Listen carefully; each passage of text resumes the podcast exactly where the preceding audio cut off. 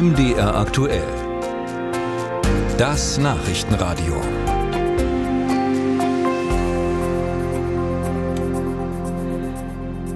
Und wir schauen auf die Ukraine. Die EU-Kommission, die sieht ja das Land ebenso wie die Republik Moldau bei der Bekämpfung der Korruption und anderer Hindernisse für einen EU-Beitritt auf einem guten Weg. Die EU-Kommission empfahl heute den Mitgliedsländern die Aufnahme von Beitrittsgesprächen sowohl mit der Ukraine als auch mit Moldau. Kommissionspräsidentin von der Leyen sprach von einem historischen Tag. Im Dezember gibt es dann einen EU-Gipfel, auf dem die Regierungen der Mitgliedstaaten dann letztendlich über die Aufnahme Aufnahme formaler Beitrittsverhandlungen mit den beiden Staaten entscheiden sollen. Wir wollen uns aus diesem Anlass einmal die Lage in der Ukraine näher ansehen. Ich bin verbunden mit unserer Korrespondentin in Kiew, mit Andrea Beer. Frau Beer, äh, wie demokratisch geht es denn derzeit zu in der Ukraine? Kann die Opposition im Land normal arbeiten oder hält sie sich wegen des Krieges vielleicht auch selbst zurück? Also das ist jetzt eine sehr große allgemeine Frage. Ich fange vielleicht einfach mal mit dem Parlament an. Das Parlament ist ja gewählt worden. Im Moment herrscht noch Kriegsrecht, aber auch Präsident Zelensky ist im Moment noch innerhalb der regulär gewählten äh, Wahlperiode. Allerdings ist jetzt gerade abgelaufen Ende Oktober.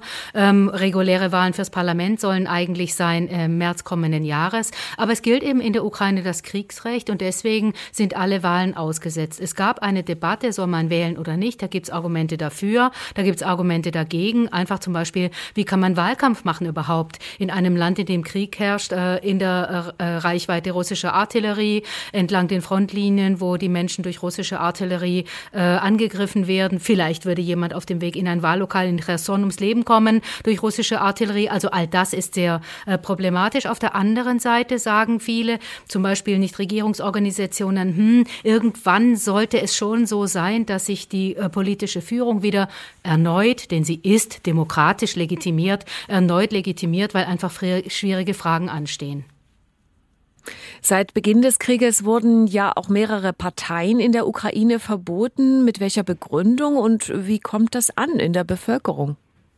Ja, ähm, das kommt natürlich immer darauf an, wen man fragt, aber im Prinzip ging es ja da um die sogenannten pro-russischen Parteien. Äh, der frühere Oppositionführer ist inzwischen ja auch in Russland, ähm, äh, wurde ausgetauscht gegen andere Gefangene, ukrainische Gefangene. Ähm, insofern, die Abgeordneten konnten ja ihr Mandat behalten. Also diese Frage ist eigentlich im Moment kein großartiges Thema. Höchstens, dass man es verbindet mit der Frage äh, von nationalen Minderheiten und sagt, okay, vielleicht sind die ähm, Ukrainer ukrainischen Russen, äh, sagen wir mal sprachlich oder in irgendeiner Form als Minderheit anzusehen. So würde ich das aber nicht nennen. Ähm, insofern ist dieses Thema im Moment eigentlich nicht Thema Nummer eins. Hier steht der Winter an. Es geht darum, äh, wie geht äh, es militärisch weiter, wie geht es politisch weiter mit der militärischen Unterstützung, der finanziellen Unterstützung der Ukraine durch die Partner. Die Slowakei hat jetzt gesagt, sie will keine Waffen mehr liefern. Mit Polen gibt es großen Streit wegen des Getreideexports. Das ist ohnehin schwierig, weil Russland aus diesem Abkommen, das das ermöglicht hat, der Ukraine ausgestiegen ist, was wieder wirtschaftliche Folgen hat. Also die Ukraine hat sehr, sehr viele Probleme, die alle mit dem russischen Angriffskrieg zu tun haben. Deswegen bereiten sie eine, wie Sie sagen, sogenannte Friedenskonferenz vor. Da gibt es mehrere Vorbereitungskonferenzen. Dafür gibt es allerdings Vorbedingungen, unter anderem den Abzug der russischen Truppen aus den besetzten Gebieten der Ukraine.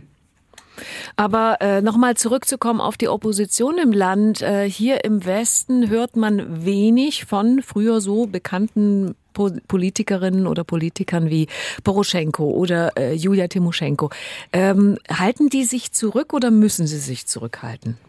Nein, es gibt sie noch. Äh, Pietro Poroschenko äh, ist äh, immer noch ähm, da und auch Frau Timoschenko ist da. Sie sind eben im Moment einfach in Umfragen und auch sonst nicht besonders relevant. Natürlich ist das so, dass die Arbeit des Parlaments problematisch ist in so einem Zeit. Allerdings kann man jetzt nicht sagen, dass sie vielleicht einen Maulkorb hätten oder sich nicht äußern dürften. Das würde ich nicht sagen. Aber natürlich ist ein Parlament in so einer Situation unter einem großen Druck. Es werden allerdings Gesetze eingeführt eingebracht, es werden Gesetze verabschiedet.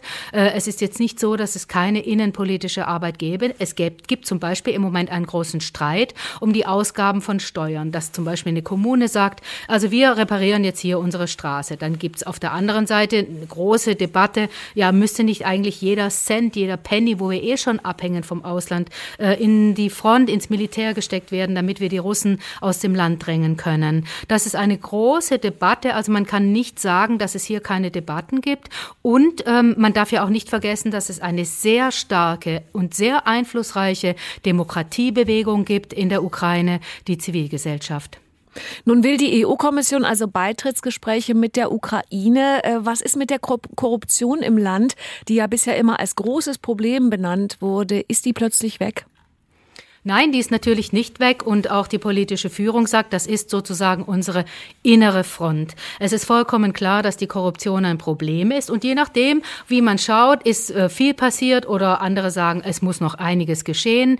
Ähm, die Korruption ist ein wichtiges Thema. Es gibt Antikorruptionsbehörden, es gibt ein nationales Antikorruptionsbüro, es gibt ein staatliches Ermittlungsbüro, das in diesem Jahr knapp 3000 Ermittlungen durchgeführt hat, eben im Zusammenhang mit Bestechlichkeit und Bestechung, zum Beispiel beim beim Zoll oder zum Beispiel auch bei der Eisenbahn oder ähm, es ist ein sehr einflussreicher Unternehmer festgenommen worden wegen Geldwäsche. Das ist ein großes Problem. Korruption in den Wehrämtern, bei den Musterungen. Also man kann bis zu 7000 Dollar pro Person wurde genommen, damit man eine medizinische Bescheinigung äh, angeboten bekommt, damit man nicht eben mobilisiert werden kann. Und auf der anderen Seite sagt zum Beispiel Transparency International, trotz mhm. allem, trotz all dieser Kritik ist es zumindest passiert, auch wenn es noch viel zu tun gibt, es, es ist jedenfalls nicht so, dass absolut nichts passiert. Das kann man einfach nicht sagen. Über den Zustand der Demokratie in der Ukraine habe ich mit unserer Korrespondentin in Kiew, Andrea Bär, gesprochen. Herzlichen Dank fürs Gespräch.